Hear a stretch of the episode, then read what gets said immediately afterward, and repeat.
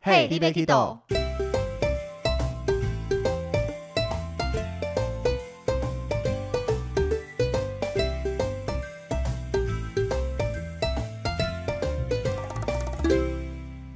大家好，欢迎收听 Hey, l i b e Kido，我是维尼。我是豆豆，今天是我们第一次远端录音没错，我们跑在很多那个那个叫什么？ ，Podcaster。 对，后面对，因为我们前面刚好存档足够，本来想说撑完应该差不多了。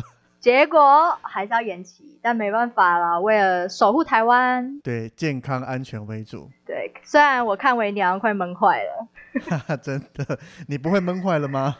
可还是我你们家人多，对啊，我们无聊还可以打打麻将啊之类的，你等下被别人举报群聚，我跟你我讲 们。是家人，我们是家人， OK OK，好。对啊，那我们在这一集里面呢，我们带团的生涯里面，其实常常碰到客人跟我们来聊天啦，会问很多东西。嗯，有一些问题其实是每一团都很容易遇到的。没错，而且就是你听了你就会很想要翻白眼，到底是怎 样？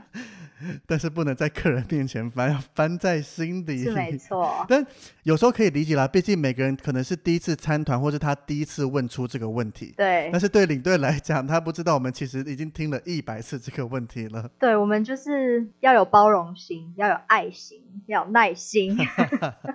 是啦，所以大部分听到这些问题，在正常状况下还是都会跟他聊啦。我觉得，对还是你不会。我会啊，一定会的啊。小费收到之前都会，好不好？小费收到之后就不理他们了。就嗯看心情，没有啦。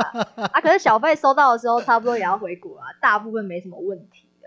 其实小费收到之后，才有更多机会聊天啦，因为在机场，不会啊，大家就各逛各的啊，领队都躲起来了 就要去免税店，就要去咖啡厅坐着。之类的。想知道领队躲去哪了，我们后面也会来跟大家分享。对对对，这一集要跟大家分享，就是在旅行途中，客人比较常问的问题是哪一些。嗯，但是分享这些不代表说你们以后碰到领队就不能问哦，基本上领队都还是蛮乐意回答你们的啦，愿意跟你们聊一聊。对，除非你碰到豆豆跟维尼，不是啊。我们就会叫你说来 podcast 打开去把它听完，再来问我。哎、我们这以后 p a 我们的以后 p a r k 只会变成一个宝典啊，就是 有什么问题先听。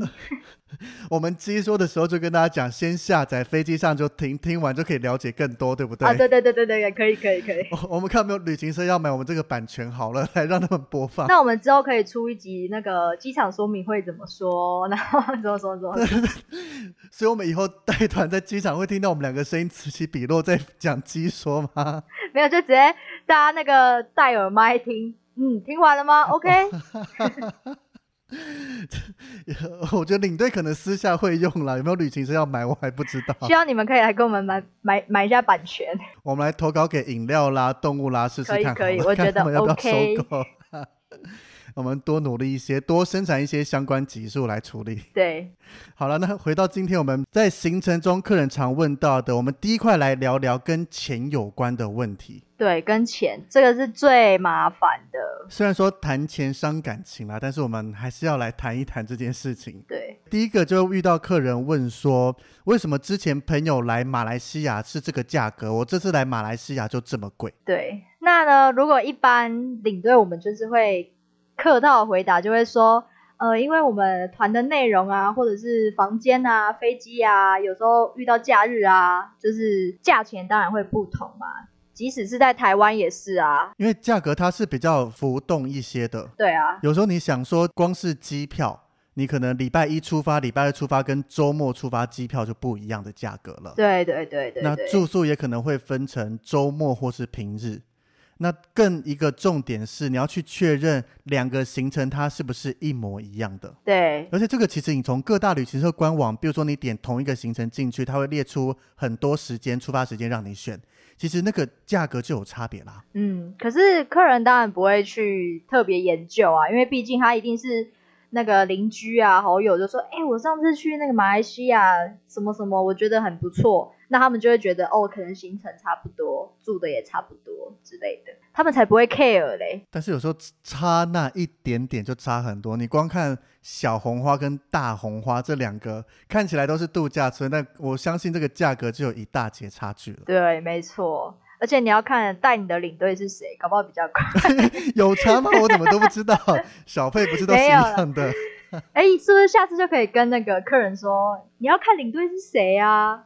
算了算了算了，到时候做不好被客人那个 客人会客诉说还是：“我算为什么要了，多花钱请这个烂领队来，呃有可能还是算了，除非那个客人真的是好到不得了，才可以这跟你样很子 match 小小开玩笑一下啦。”对对对对对对啊，所以这个我觉得应该这个问题，如果你是说不同团的话，其实还好处理。嗯我觉得我们最怕的是同团之间的客人互相问说：“哎，你这一团付了多少钱这个最麻烦，我差点骂脏话，是最麻烦呢、就是哦，？”因为旅行社有官网上面看到是我们的定价，对，那至于有多少的一些折扣空间啦、或什么，这个就看，比如说你跟这间旅行社是老客人，还是你跟这个业务比较熟，业务愿意去退一些他赚的钱，不要赚那么多之类的。对啊，哎，我突然想到，这个这个制度其实就蛮像我们在在台湾，其实也是去餐厅，你有可能是这餐厅的会员或者这集团的会员，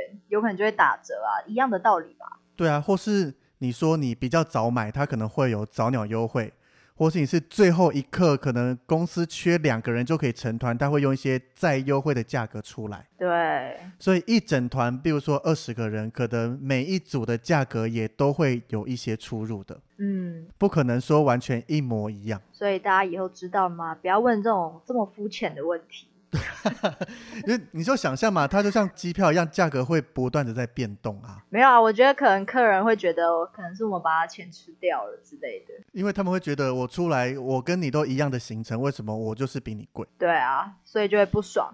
你说如果到最后一天不爽就算，从第一天如果就觉得他那个比人家贵一百块两百块，接下来几天就整个完蛋。真的，但是有时候想想，那就是小钱而已嘛，干嘛想这么多，坏了整个心情呢？对啊，唉，反正呢以后大家都知道了哈。反正出来确认好价格，付了钱就不要再管它了，嗯就跟机票一样，你付了钱开票以后就不要再回去看机票。嗯，是这样吗？诶，你不知道吗？我都是这样子，或是会这样忽略，因为你可能今天买了一张飞东京一万块，嗯，结果你出发前看，突然发现变九千块。哦，有可能。对啊，那你的心情有时候难免会受到影响，哈、啊，我少了贵了一千块这样子。哎，那你讲这个我就觉得哦，好像有感觉。那我好像有一点可以理会客人的心情。对啊，所以就是不要问，反正你相信的业务会给你一个 OK 的价格，嗯，你看了价格，看了行程也觉得 OK，报名了就好好的玩吧，嗯，把这个问题留在跟别组聊天啦，留着拍照，留着跟领队导游问各个景点的问题都没关系，对不要再去问钱了，对，真的。真的没有任何用。嗯，那说到钱，其实还有一个，我觉得也是十个阿嬷级的会会问八个吧，我觉得为什么一定要阿嬷级的，其他人不会问？阿姨也会啦，就是你知道，那男生男生都没人问吗？男生都不 care，、哎、我真的遇到男生比较少哎、比较少，什么样的嗯问题？就他会说。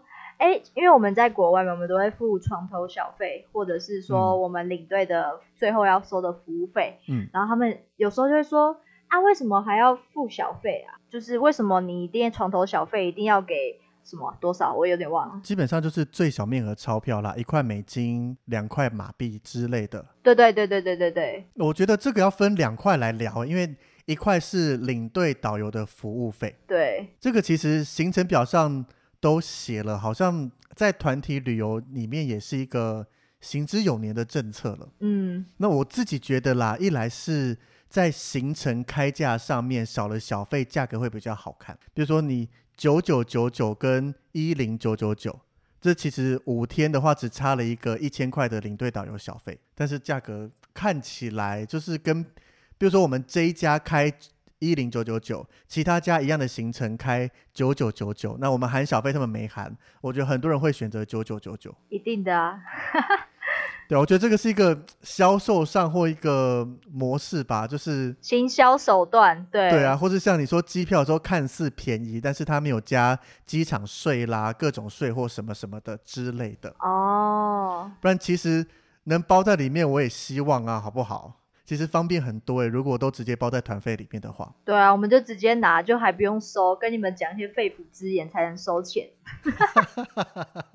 真的啊、因为像我们有时候带团会带到整团说包小费啦或怎么样的，对那那个对我们来讲就是从公司直接领出来交给导游，对那现场真的可以省去收钱找钱这一些的麻烦吗？或是一些容易出错的时间？ 而且我还遇过，就是大家都记得小费这件事，可是你玩的太开心，你最后一天不小心把身上的台币都花完了，我有遇过， 很多。我遇到蛮多次，然后其实我们领队都会，呃，我自己啊，就是我会看客人。那如果客人是觉得我，我觉得他还不错，我其实信任他，我就会说，要不然你回国再汇款给我好了。我遇到的是第一个当场会，因为现在网络转账其实很方便，哎，可是你叫客人当场汇，不是很尴尬？他会不会觉得是你客人主动讲的，不是我讲的啦。 哦，那就好，那就好。就是也都是好客人。那时候问你怎么办？我钱花光光了，那小费呢？什么我可以转账吗？我说当然可以啊。嗯，对，那就不错。然后或是有遇过有遇过说他们是在桃园机场先出去领，然后我拿完行李送完客人出去再找他们拿。啊，我也有遇过这种。对啊，但其实遇到这种我也蛮开心的、啊，毕竟他把钱都花在 shopping 了呢。你确定是我们的刷屏不是外面买 了吗？我遇到的大部分是这样啦。其实是啦，因为外面对，啊，买不到除非你是去泰国那种很好买的地方。还是很好花钱的地方。嗯，之类的。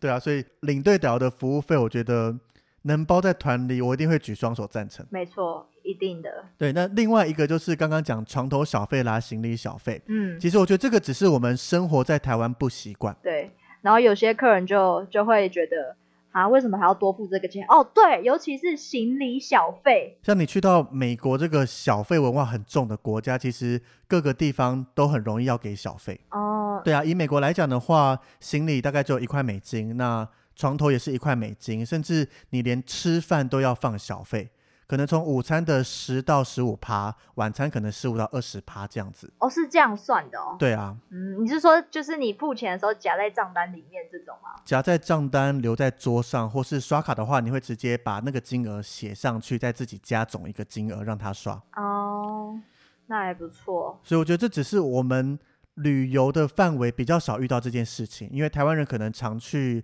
日本、韩国这两个刚好都是没有小费文化的地方，嗯，那加上我们的生活环境也都没有。应该是说我们如果台湾人，我们自己要给小费，我们会不知道我们要付多少，因为我们最小面额是一百一百，但其实一百好像，有点多，我记得我们好像讨论过这个问题，对不对？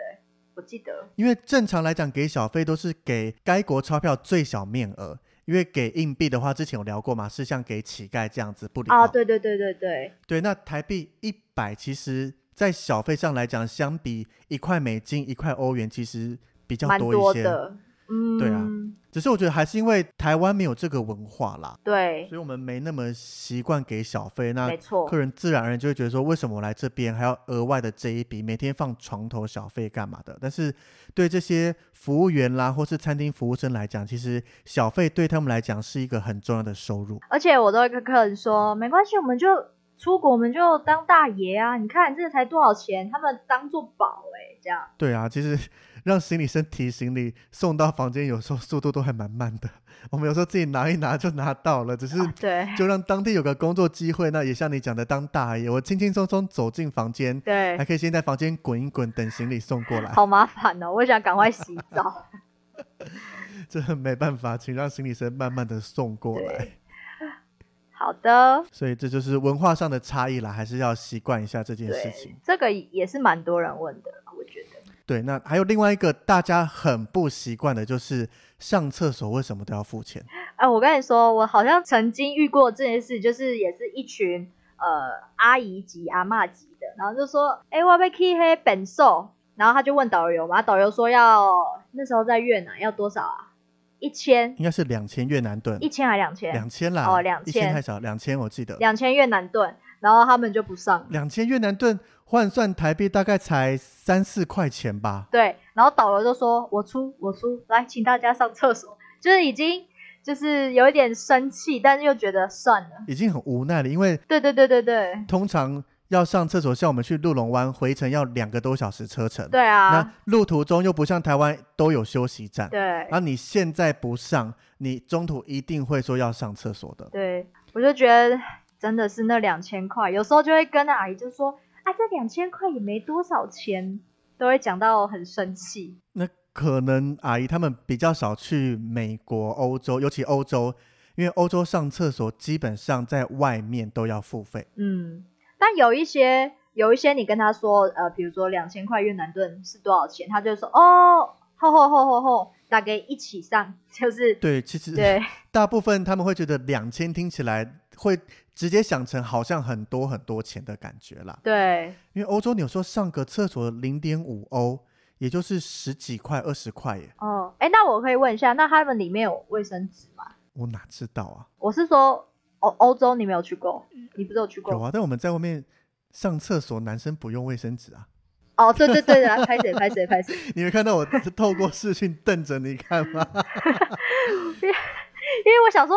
你不是去过欧洲吗？你怎么会问我知道还是不知道？你妈，你不是有带你妈去？我也不会问他，因为我妈随身都会带卫生纸啊。哦，也是啦，我准备问出来问说你有用里面的卫生纸，应该说没聊到这件事情啊啦。因为我看，因为我看有人去，就有 YouTuber 他们去那个非洲还是哪里，嗯然后他们上厕所就是厕所要付钱之外，买卫生纸还要再钱。我想说，哇哦，太酷了吧？但是使用者付费很合理啊。是没错，是没错。对啊，那是因为台湾真的太幸福，随便的麦当劳啦、便利商店啦或什么都有厕所可以用。嗯，对对对，像在国外，星巴克之类的，你要用它厕所，它外面会有一个密码锁在那边，你对，要有消费，它密码才会印在收据上面，你才能用这个密码去上厕所。我在长滩岛的一家星巴克里面也有看过这个。另外，我再跟你分享一个，我之前去巴黎的时候，在巴士底市集旁边有一间麦当劳，嗯那这个市集非常多观光客都会去。嗯那它在门口，它是一个两层楼的建筑，嗯他在门口特地雇了一个警卫，在管大家有没有先买东西再上二楼。啊，我那时候就想说跟我妈去嘛，想先去二楼放个包包那一些，我再下来点餐。嗯，他就把我挡住，他就叫我一定要先点餐才能上去。好扯哦、那如果真的尿急的怎么办？其实我那时候就有点急，但想说我就是会点啊，因为我懂这种文化。但是他会觉得，嗯，尤其可能亚洲人啦，或是我们这种哦，有可能。华人脸孔，太多华人做了只去上厕所然后就出来的事情了。对，对，所以他只好在这个观光区旁边出这个政策啦。那还好你是男生呢、欸如果是我的话，我一定是那种憋到快不行，好不容易要上的时候，他拦住我，我一定会，你就还要排队点餐，拿了餐上去再上厕所，我应该会先直接付一点钱给他说，先让我进去。还是包包拿给他说，我就压在你这里， 我上完厕所再不来行，点他餐。他他如果是小偷怎么办？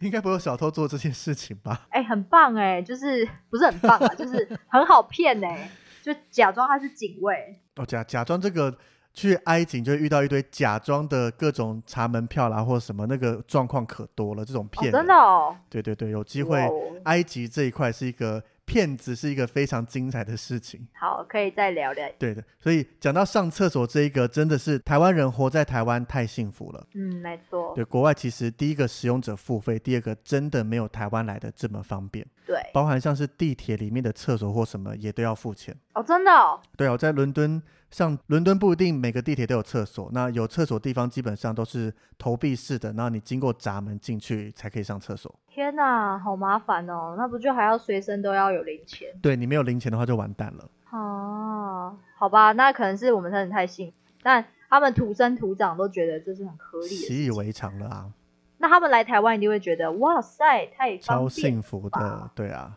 哦。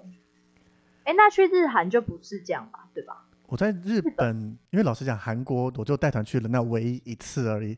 日本的话，好像也没有这个困扰，因为他们地铁可站是，日本人他们是不是会不太敢跟人家借厕所？但是我觉得他们的公共厕所也蛮充足的啊。哦，印象中了啦，我在日本好像没有特别要找厕所的状况，就是在行程中行进间想上厕所，基本上都不会太困难。解。嗯，OK，好的，果然是日本。是啊，但是相比还是台湾更方便。对我爱台 湾。好，那下一个就是机票。嗯，常常客人会问说：“哎、维尼，我找你买机票会不会比较便宜啊哎、我听到这个我也会火哎、或者是说找你办护照会不会比较便宜？我想说啊，我就不是那个那叫什么？”业务业务啊，然后为什么会这样问我？但他们就是大家可能会觉得，哎，你就是旅行社导游领队啊，你应该很熟啊。那有时候他们反而给我的感觉就会觉得，就比如说我说没有比较便宜这样子，就是只是帮你送上去这样，他们就会觉得你好像很不不牢靠，就是那种那叫怎么讲？就是你都没帮他争取福利啊，找你也没用的感觉，对对对对对对对，我就想说，但真的就没用啊。对，是没错我们嗯啦，应该是也是应该是说我们公司可能就分的比较清楚，我们领队就是领队，业务就是业务，是这样。对，第一个还包含说，其实加上我们下个问题，客人也很常问说，找你报名行程会不会比较便宜？但是不会啊，我们公司来讲啦，我们公司比较大，所以领队归领队，业务归业务。嗯，那你要报名嗯各种行程，行程有多少的折扣优惠空间，都掌握在业务手上。对我们领队真的不知道，对，对，所以我领队我只能帮你找认识的业务。那可能我们熟的业务，他可能愿意给多一点空间，那是我们因为有交情。嗯，但通常我们领队都不会插手这一块，因为每个报名进来的客人，你就会有一个原本服务他们的业务，对啊，所以去找你们业务都认识这么久了，都帮你报这么多行程，找他会比找我们更有优惠空我间。们不抢别人的生意，不挡人家钱财嘛。对我们领队就只有自己报名自家行程，一定有这个优惠价格啦。对，一定会有的。啊就是我们自己或是我们的家人。嗯，就跟空姐他们不是也是有免费机票，员工票这也可一以带些，家人。对啊，对啊，我觉得空姐更常被问到说找他们买机票会便宜吧，他们也是回答到烦了这个问题。 哎，你这样问我就觉得，哎，我不会比较便宜吗？当然不会啊，那地勤就会吧？也不会啊。你找地勤，他就现场开一个票面上的票给你，那是最贵最贵的票哎、哦，对耶。对啊， 好啦，那我就跟这种客人好像有点像哦。真的不会啊，除非领队本人或领队的家人。嗯，那买机票这一块，大部分来讲的话，其实你自己去官网买还会比旅行社便宜。对，旅行社赚，其实赚机票钱跟护照这一些，听他们讲利润非常的低，那就是一个服务费而已。嗯，对，那找旅行社买机票的好处就是，当你今天遇到了状况，比如说班机被取消了，遇到台风这一些，你要改机票，旅行社直接会帮你改，或是帮你跟航空公司沟通。就等于多付了一点服务费的感觉。对对对，那像我自己会沟通，或是我自己有办法去做协调的话，我直接找官网买，在同一个舱等的情况下，基本上应该官网会比较便宜。没错，除非是你买的是旅行社的团体票或怎么样，那当然跟旅行社买，你在官网买不到这个比较低的舱等的话，旅行社就会便宜。嗯，对，但机票的学问其实还很多，对光机票这个事情就可以开至少一集来聊一聊了。对，对，所以这个几个问题重点就是找我们买这些东西没有比较便宜，请找业务。对，没错，别来烦我们。我们纯领队不经手这一块，但有些是业务领队或怎么样的话，那当然他有他的权限，你可以跟他去谈。对啊，但至少以我们身为纯领队来讲，我们重点完全不在这边。嗯好，所以钱的部分，我们常常会遇到的问题大概就是这一些。嗯那接下来来聊一聊，在旅途中，客人也很常问我们各式各样的问题。嗯，我们就顺着整个行程来讲好了。第一个，在机场的时候，你遇到大家问你说这一团有几个人的状况多吗？大概十个里面怎么看你的表情好像没有？嗯有啦，大概十个里面有四个吧，不多，但是还是少。那算少、哦，大概遇到八九成的人会问呢、真假的？对啊，他们对，但我就想，我就想反问你们，你们知道了能怎样呢？就是为什么要问？因为以旅客的角度来讲，今天我付同样的钱，十个人跟二十个人，他参团起来会比较轻松啊，哦，所以他们会希望人多还是人少？一定是越少越好。以我如果今天我当旅客的话，哎，可是我遇到有一个客人，他是说，哈，人那么少，那我们不就要坐小台的车？我有遇到这种客人，这看公司啦。那但是真的以客人角度来讲，一定人少比较好啦。有可能他们就位置想坐大一点。对啊，一团像我带过四十个人，那游览车挤得满满的。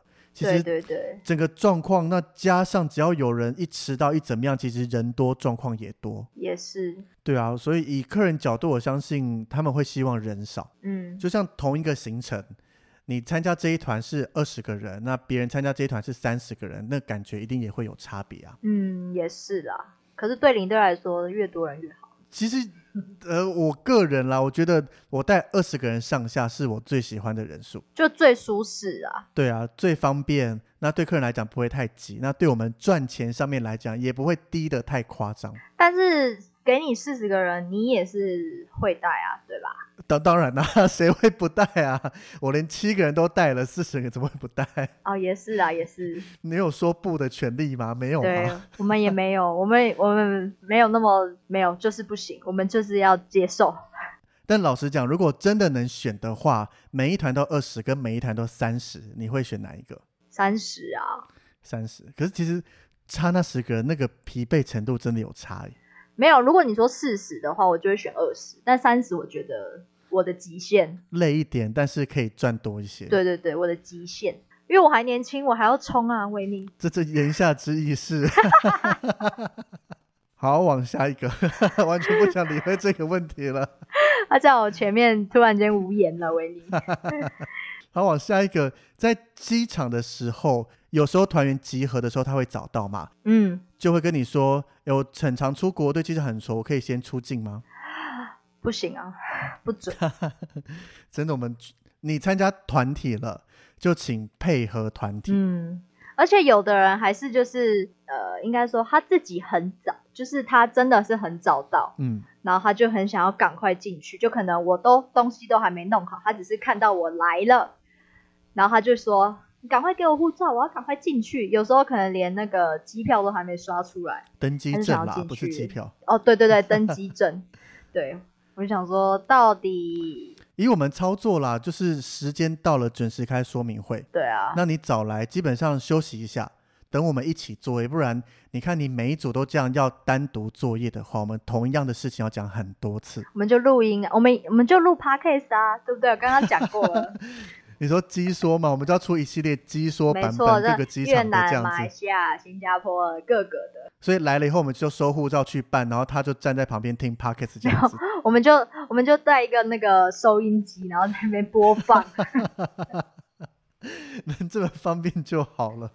对啊，对，所以基本上我们会希望客人在准时的时候，我们开说明会讲完就赶快让你们进去。，对，没错。但我有遇过那种，呃，我也很生气的情况，就是他们已经迟到了，那我已经在外面等他了，那可能剩剩五分钟、十分钟要关柜，然后他就说。嗯，哎、你赶快帮我处理一下好不好？就是托运，我我我那个什么，我要赶快去买买东西。我想说，你自己这迟超到让，人翻白眼的耶。我就我就觉得超扯的。他说我我时间还够不够？我我要赶快进去买那个，那你可不可以你帮我拖之类的？我说到底是怎样？啊我会直接转头跟他讲，不行，托运要本人托运，对啊，我就想说到底哦，因为你们照正常时间来，我们是起飞前两个小时开说明会，嗯基，本上弄一弄加托运，最慢最慢半个小时内一定可以处理完。对，那加上出境，其实你要逛免税店、要买东西，时间都够。嗯，对，那你自己迟到的话就没救了，好不好？还要求这么多，对啊你把你关着，让你出不了国就不错。害我没吃到早餐。切，对啊，其实领队更忙，好不好？领队，我们之前 p a 以聊过嘛，我们出境后还有一些事情要做，没有很多，一些事情 要去买珍珠奶茶。 之类的，根本都是私事，好不 好？啊这以后也可以放在，这也可以放在那个领队小天地来讲没有一下。客人听到我们这样讲，就会说你们 p a c a s 明明分享是要去吃早餐，不要再骗我了。嗯嗯 对，我们要去吃早餐，牛肉面。我们 讲这，等一下所有柳叶恨我们。你看你们这样讲，客人都知道我们在搞什么了。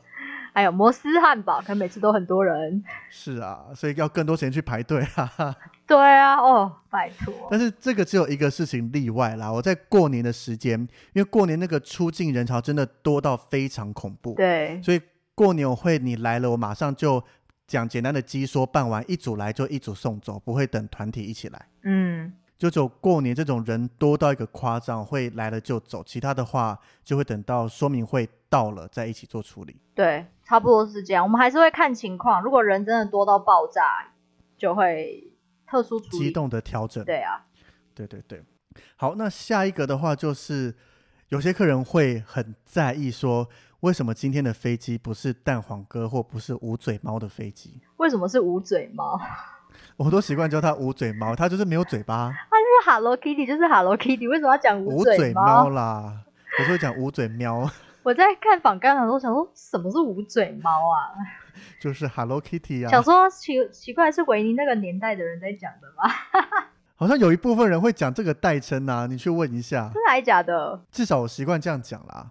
好了，不重要啊。 对，反正有些客人会很在意，这个其实只会发生在长荣航空上面，因嗯，为长荣航空有推出彩绘机。是那你喜欢 Kitty 猫的人或喜欢蛋黄哥的人，其实就会想到要搭乘这个飞机彩绘机，就会比较兴奋。因为旅行社也会拿它当行销啊。对，没错。像我们的宿务行程上面的第一页一往下滑，就会大大打着蛋黄哥的飞机。对，我就遇过客人，我们去程的时候刚好真的不是蛋黄哥，他就很失望，因为他是蛋黄哥的粉丝啊。但是其实这个外表，当你在登机到候机室的时候，看到外表不是彩绘机，可能因为飞机调度的关系或怎么样。嗯，但是只要它的航线上面是主打这个是用彩绘机来飞的话，基本上内装会是用彩绘机的模式来服务的，我忘记了，一脸疑惑的样子，我忘记到底是不是哎、我我真的基忘本记。上会啦，因哦为这个我跟业内人士确认过。所以所以基本上是这样，是不是？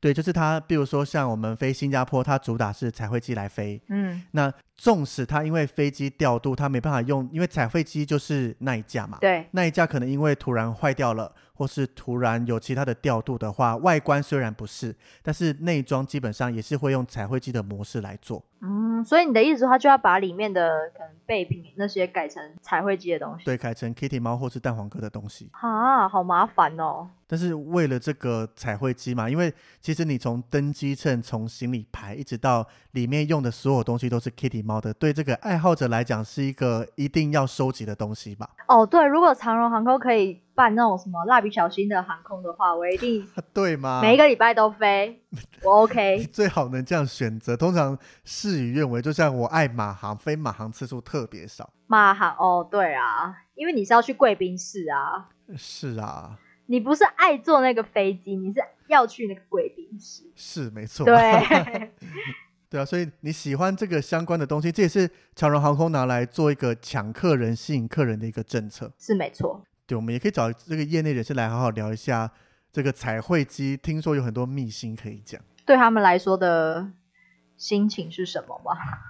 对，爱恨情仇之类的、会啊不，会他们以后还要就是可能空姐、空少他们要带那种 Hello Kitty 的发箍，然后诶跟已客人经有啊，他们有你吗有没？有追过长荣航空会绑丝巾嘛？那 Hello Kitty 机有专门的丝巾。为什么我没看过？还是我没有注意看？你应该没注意到，在之前的时候，他们 Hello Kitty 机会有一个特别的丝巾要绑。哦，那可能就我没有注意到。对对对，但是老实讲，我个人真的很不爱彩绘机。为什么？基本上我们出团都是在一早嘛，那可能前一天没有睡很好啊，没有睡太多时间。嗯，那彩绘机不晓得你有没有注意到，一上飞机它那个登机音乐很像来到迪士尼乐园的感觉，我们有非常的欢乐。有登机音乐这种东西。有啦，长荣航空有啊，你是说我们一踏上去就有音乐？有长荣航空起飞降落都有音乐。哎，我真的太久没坐飞机，我真的给他忘记。你也太夸张了。那反正基本上正常的航班上去会有一个比较舒缓的音乐，那这个时候我们坐到飞机上就可以开始休息啦，或怎么样。但是那个彩绘机的音乐真的太嗨了，一上去你听到这个音乐，真的没办法好好的放空。啊，你不是都会戴耳塞睡觉了吗？但是就想说那时候还不想带啊，你就一上去坐着，你想说哦要等起飞之后嘛。哦，也是啦。对啊，你要过了那个最危险的时候，万一在中途中突然要疏散，你戴耳塞听不到的话，就尴尬了。如果你真的遇到这件事情，那就代表你真的很幸运。你说戴着耳机听不到疏散吗？ 对那可能你也再也碰不到我啦， 对，无法再分享这件事情了没。错没错，我会代替你分享，你说托梦给 你，然后一定 要下一个说，哎，碰，我一定要昨天碰梦梦给到。我。如果同时没有，说不定下次是你录 podcast 录一录，就会冒出一鬼出来说，哎，有我的声音出来讲这件事情了，所以我们节目就要变灵异节目了，是吗？真灵异节目，好的，不要讲这种事情啊不了。 要讲这种话。对啊，反正彩绘机就是这样子。那有时候真的因为调度上没办法有彩绘机来飞的话，麻烦不要怪我们旅游业，嗯，这不是我们能控制的。因为重点是能把你平安载到目的地就好了。飞机突然坏了或怎么样，也不是我去弄坏的，一切都是航空公司的调度。那你觉得客人们会不会觉得，呃，那时候行程表主打是有彩绘机，可是去的时候没有，那他们会不会觉得我们多收了他的钱？我觉得应该不会吧。我觉得也会，这个客人自己可以去比较啊，有彩绘机的行程跟没彩绘机的行程，如果在行程都差不多情况下，价格应该是没什么差别啊。应该有差别吗？没有啊，我就我说，如果我们单买机票，也不会啊，是不是没差也几乎基本上都没差，没什么差别啊，不会因为你买了彩绘机的机票而多贵了一万块、一千块之类的。啊，如果是蜡笔小新，我可以多付一千块你，真的可以哦，我真的可以。但是以他们的政策根本不会，因为他用彩绘机就是要吸引人，如果你又把价格提高，会少了一个吸引度啊。那星宇航空为什么比较贵？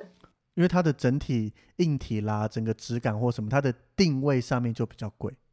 就像它的它的它的便当比较好吃，就像长荣跟华航在同样的航程、航段跟时间带下面，长荣会比华航贵一些些。嗯，不是彩绘机哦，就是正常的航班来讲，长荣基本上都会贵华航一点点，这是为什么呢？这就是他们的政策啦。让我们把业内人士找来，好好的问一下好我了。以为你会说，因为长荣的空姐比较漂亮， 讲哪边都不对，好吧？我我两边都有朋友在，那个哦不好意思，我只是要刁维你啊，但是没有，所以我我不是这个意思的、 不要哦这，样讲。我不是这个意思，都很漂亮，比我漂亮。啊，所以 所以想了解彩绘机或机票政策这一些，我真的有预约好了一个人，我们可以还来好好的问他一下。你说空少吗？有没有空少还不熟机票这一些，是更内部的人员，地勤吗？也不是地勤也不管这些啊，是内部的票务组啦那一些的负责比较后勤的东西。哦，好哦，我们可以找他来，不管是要聊彩绘机啊，或是聊一些机票相关的，可以好好的来解惑一下。嗯哼，好，那下一个一样，客人很常问的就是，他们非常的关心我的机位或是房间有没有在一起。无言。就如果客人的状况好的时候啦，我们有时候会开玩笑的说，诶，你是不是住饮料旅行车饭店啦，还是住东，呃还是搭乘动物园航空之类的？嗯，这个用意就是因为飞机的座位跟饭店的房间都不是领队能控制，要在哪里就在哪里的。对，机位真的是很麻烦的一件事情。对啊，所以我们只能尽力协助，我们没有任何的决定权跟选择权。嗯，反正团体就是往后开始做就对了。对啊，因为能选的话，我一定把你们通通放在一起，我也省事，好不好？，对，哪一个领队没事会把你东排一个西排一个啊？除非你们惹火领队了吧？那我我觉得可能那一团领队也不想要不想要赚钱的。对啊，如果今天位置所有的我都可以自由的选择，或是饭店房间随我要拿哪几间就拿哪几间，我一定把大家都排在一起，这样超方便的。对，帮我们在座位上要找人啦，要查房都非常的快速，我没有想要把你们分的那么散，对但一切都是航空公司处理的，不要问我们。，对，除非哪一天呢？算了，没事。那还有另外一个无能为力的就是。尤其开说明会的时候，客人很常问说：“咦，那个时间会不会下雨我看起来像天哥嘛，天哥就是那个踢公杯，？”如果我们能预知的话，我觉得我应该不会做领队这份职业。没错，，我们就去当人力娱乐。我就更不用我们去算命啊，去干嘛的，哦会更你说更当那赚个钱印呢度印度神童，对不对？之类的啊、我能预测什么时候会下雨耶。